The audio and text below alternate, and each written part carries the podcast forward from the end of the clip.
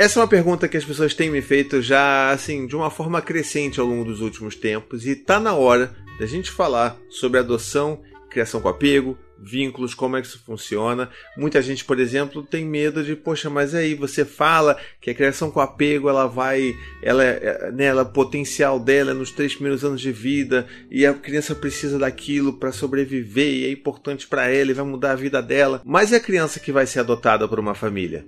Como é que isso funciona? Será que essa criança está perdida? Está condenada para o resto da vida? Calma. Eu vou, vou, adiantar que não, mas calma, que depois dos recadinhos do Paizinho a gente vai falar sobre isso. E nos recadinhos do Paizinho de hoje, olha só que novidade bonita. Você que ainda não sabe que eu tenho uma loja, lá no paizinho.com.br loja você vai encontrar um monte de coisa, tipo caneca. Ela tá desse lado ou eu tô errado? Ah, eu acertei. Aí, ó, tá aqui a caneca. Essa é uma caneca nova The Walking Dead. O pai que não dorme para ser pai e no dia seguinte é o que? É um zumbi que precisa de café para sobreviver. É o que? É a minha história de vida. E tá onde? Tá aqui nessa caneca. Temos também, inclusive, uma camiseta nova, super nova, que surgiu a partir de uma fala importantíssima da Anne num dos nossos últimos vlogs lá no projeto Casinha Vírgula, que é Onde tem vida, tem bagunça. Quer uma coisa mais libertadora que essa frase? Então ela agora virou uma camiseta! Você pode escolher lá a cor que você quiser de tecido, você pode botar o seu tamanho bonitinho, tal, do jeito que você quiser. Você vai vestir uma mensagem bonita e ainda vai fazer as outras pessoas botarem a mão na consciência e falar assim: caramba, será que eu estou né, me martirizando demais, cuidando dessa casa aqui, tentando fazer as coisas ficarem bonitinhas, mas afinal de contas eu tenho três filhos que não dá certo. É isso aí. Onde tem vida, tem bagunça. Então vamos lá, de volta ao nosso questionamento inicial o que acontece com as crianças que estão ali para adoção e a criação do apego, a criação de vínculos? Como é que é esse processo, né? Esse vídeo, inclusive, ele foi inspirado na dúvida de um dos apoiadores lá no meu chat de apoiadores. Então, se você quiser se tornar um deles, botão aqui embaixo, tá bom? Então vamos passo a passo aqui. O que a gente sabe pela teoria do apego é justamente a importância que tem para uma criança desenvolver um vínculo de apego seguro com seus pais, com seus cuidadores principais. E que dentro dessa faixa aí dos três primeiros anos de vida, que isso vai moldar, né, como é que aquela criança vai tender a se comportar em relacionamentos e se vincular com outras pessoas dali para frente. Vai ditar também muito da sua inteligência emocional, vai, vai ditar muito como ela vai lidar com os intempéries da vida. A gente sabe disso tudo a partir da teoria do apego. Mas isso não significa que essas crianças que estão sendo adotadas por outras famílias que sabe, elas estão perdidas e condenadas. Não estão. Muita gente, inclusive, me pergunta isso: ah, será que vale a pena entrar num processo desse de adoção? Porque, poxa, se não vai adiantar nada para aquela criança, o que, que vai acontecer? Mas vamos com calma então, porque olha só: para uma criança que não tem um lar, qualquer lar amoroso que vai oferecer um vínculo, né, que vai tentar construir esse vínculo de apego seguro com essa criança, vai ser benéfico. Entende? Independente da idade dessa criança, se ela tiver dois anos, se ela tiver cinco, dez, não importa, porque essa criança vai se beneficiar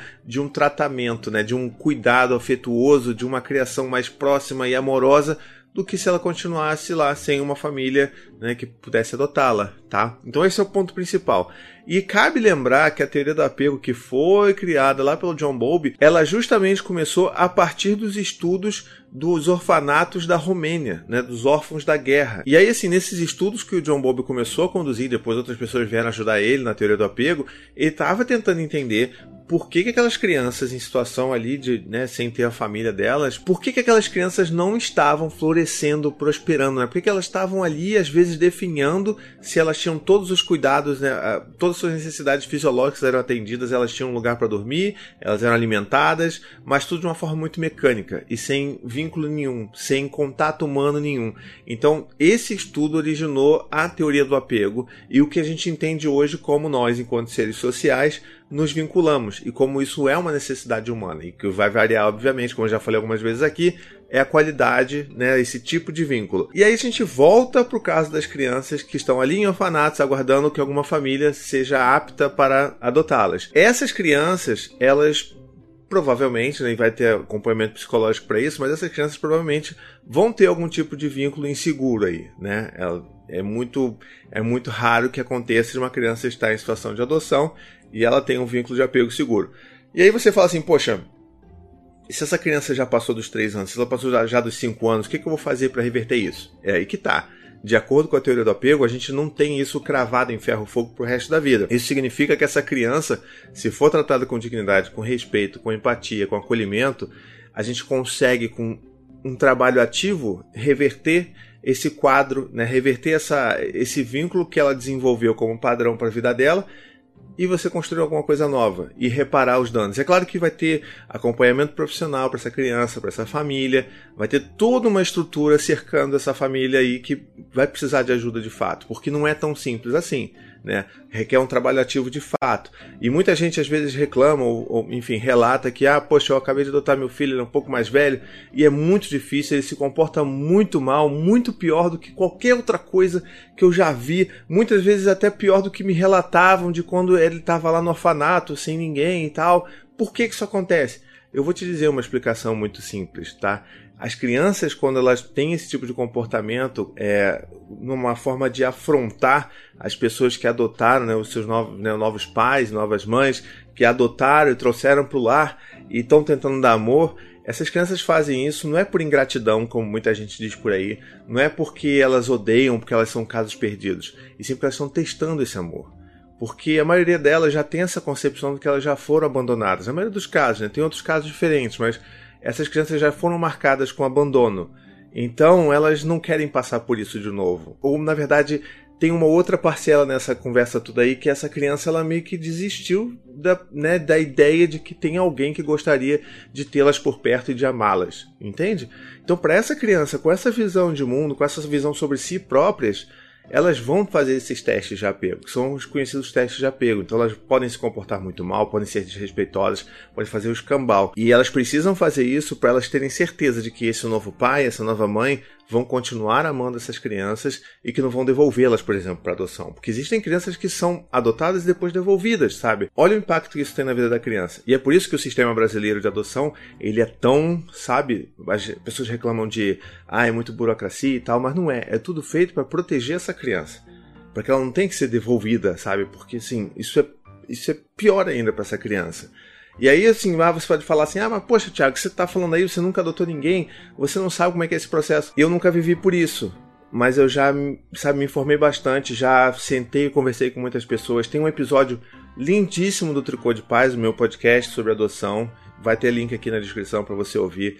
É poderosíssimo os relatos que a gente ouve ali, é muito importante. Se você estiver pensando, cogitando adoção, ouça também esse episódio. E também vou aproveitar e deixar aqui a indicação para vocês do Wagner Yamuto, um amigo meu muito querido que toca o perfil Adoção Brasil. É, lá no Instagram é adoção Brasil. Então ele fala bastante sobre adoção, fala sobre criação com apego. É uma pessoa muito incrível que você poderia seguir e tem muita coisa boa vindo dali, tá? Gostaria inclusive que ele participasse desse vídeo comigo, mas como ele mora em São Paulo, essa logística não rola. Mas naquele episódio do Tricô de Paz ele participou também, tá bom? Então, voltando à nossa conversa, é, a gente precisa entender que as crianças vão agir dessa forma para entender se realmente aquele pai, aquela mãe estão ali dispostos a amar aquela criança incondicionalmente. E a partir daí a gente tem que entender que existe esse trabalho de você acreditar na criança, de você dar amor para a criança, dar respeito para a criança, e que isso, com muito trabalho, com muito tempo, isso vai acabar mudando a forma como aquela criança identifica os relacionamentos, identifica os vínculos, até que ela realmente entenda que ela pode descansar no amor que você tem por ela. Entende? Essa frase, inclusive, ela é de um autor muito famoso que eu gosto muito de seguir o trabalho dele, que é o Gordon Newfield. Ele fala, na verdade, assim, que as crianças nunca deveriam trabalhar pelo nosso amor, e sim descansar no nosso amor. E é isso que a gente tem que fazer, principalmente com as crianças que são adotadas. Elas precisam entender que elas não têm que trabalhar por nada. Elas só precisam descansar no nosso amor. E quando elas começam a perceber isso e internalizar isso, aí sim a transformação começa a acontecer. E é muito bonito ver isso acontecendo. E por último, a gente também tem aquela, aquela máxima de que todos os filhos são adotados. E é uma verdade, porque a adoção, quando a gente fala de adoção, é a criação desse vínculo. E quando a gente recebe um filho, mesmo que seja um filho biológico nosso, a gente ainda tem um trabalho ativo de criar essa relação com eles, de criar esse vínculo. E você que está me assistindo sabe muito bem disso. Você está fazendo isso no seu dia a dia. Eu faço isso no meu dia a dia. E é a mesma coisa com uma criança que é adotada. É claro que o tempo pode ser diferente, ela pode ser mais desafiador, mas é a mesma coisa. A criação com apego, para as crianças que são adotadas, ainda é extremamente importante e extremamente útil caso você queira construir um vínculo de apego seguro com seu filho. Ah, ó, e se você viu esse vídeo até o final, bota aí um hashtag adotar é vida. Tá bom? Bota aí nos comentários para saber que você viu até aqui o final, porque tem muita gente que foge no vídeo, eu quero saber e eu quero interagir com você aí que vê o vídeo até o final, porque você é especial, tá bom?